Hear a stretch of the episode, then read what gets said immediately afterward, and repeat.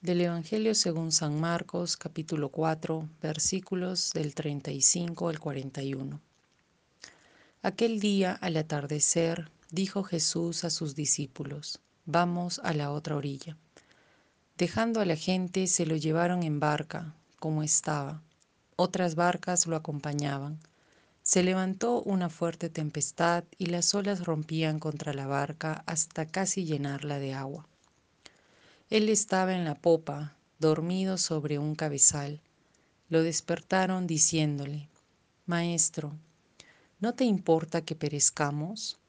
Se puso en pie, increpó al viento y dijo al mar, Silencio, enmudece.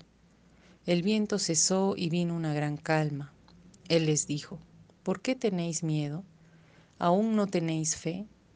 Se llenaron de miedo y se decían unos a otros, pero ¿quién es este? Hasta el viento y el mar le obedecen.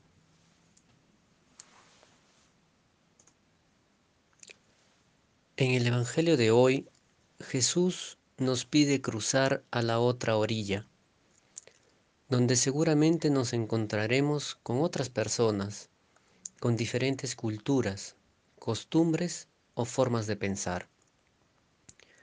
La vida misma de Jesús fue un permanente cruzar a la otra orilla.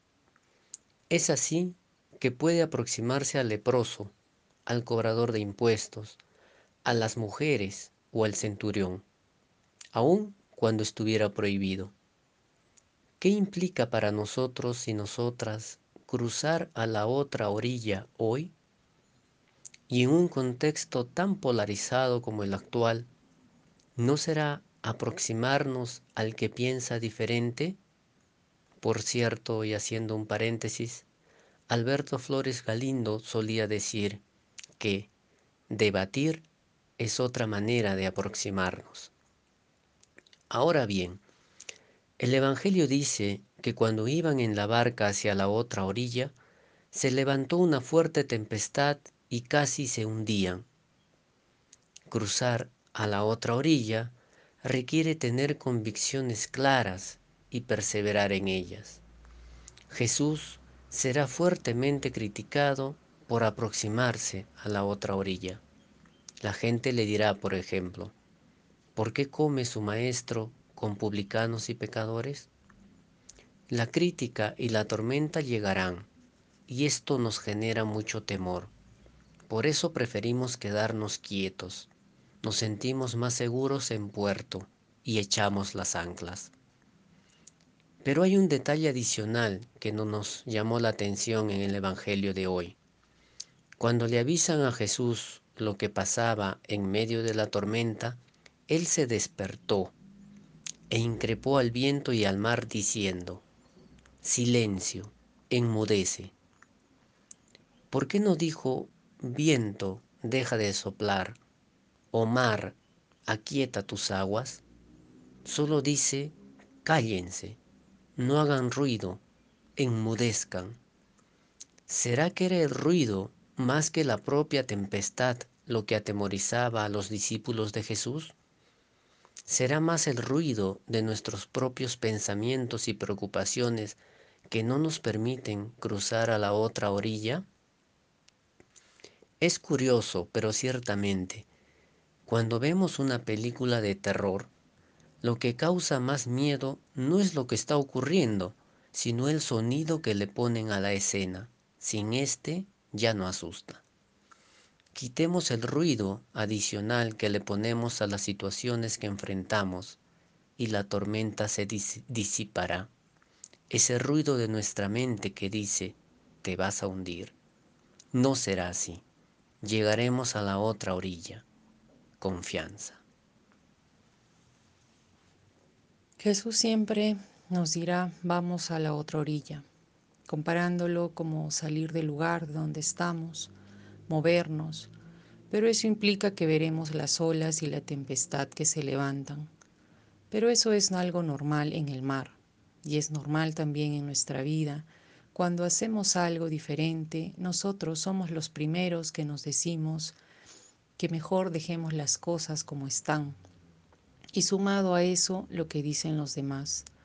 y nos dejamos golpear por la idea, las ideas, las creencias y así todo lo diferente, todo lo que nos cuestiona nos da temor, porque no es conocido para nosotros y tenemos miedo y nos dejamos desestabilizar porque nos enfocamos en las seguridades externas, como puede ser la barca, que nos da la seguridad. Pero si no me protege del todo, estoy vulnerable. Sorprende que Jesús duerme tranquilo, quizás porque está muy cansado y no siente nada, quizás porque confía en que todo estará bien y puede dormir sin sobresaltos, o quizás porque su seguridad no está puesta en la barca, ni en la tempestad, ni en el viento, sino en su comunión con el Padre. Su vida no está puesta en lo que viene hacia Él, sino que Él tiene autoridad sobre lo que venga. Y entonces sentimos una invitación a atrevernos a salir de la comodidad en que nos encontramos. Y no necesariamente tiene que ser salir de un lugar físico, sino de cambiar de mentalidad, de abrirnos a lo nuevo y diferente, pero también a ver que Jesús nos quiere enseñar a que vivamos como Él, cultivando una comunión permanente con el Padre que sustenta su vida, y nos enseña a que sumamos a que asumamos nuestra autoridad también y no nos dejemos intimidar por las cosas que vienen y que más son ideas de nuestra mente. Que tengamos otra postura, que tengamos fe, que depositemos nuestra confianza en el Creador y desde ahí estar dispuestos siempre a ir a la otra orilla. Ante las situaciones de incertidumbre, de lucha, de muerte que vivimos y que hacen encerrarnos en nosotros mismos, y solo criticar si nos parece bien o mal lo que vemos, podamos ir contracorriente, confiando que el Espíritu está siempre habitando nuestra barca y nos atrevamos a callar todo lo que no nos permite abrirnos a los demás. Y podamos también transmitir no solo con palabras, sino con nuestros actos, calma y esperanza al igual que Jesús.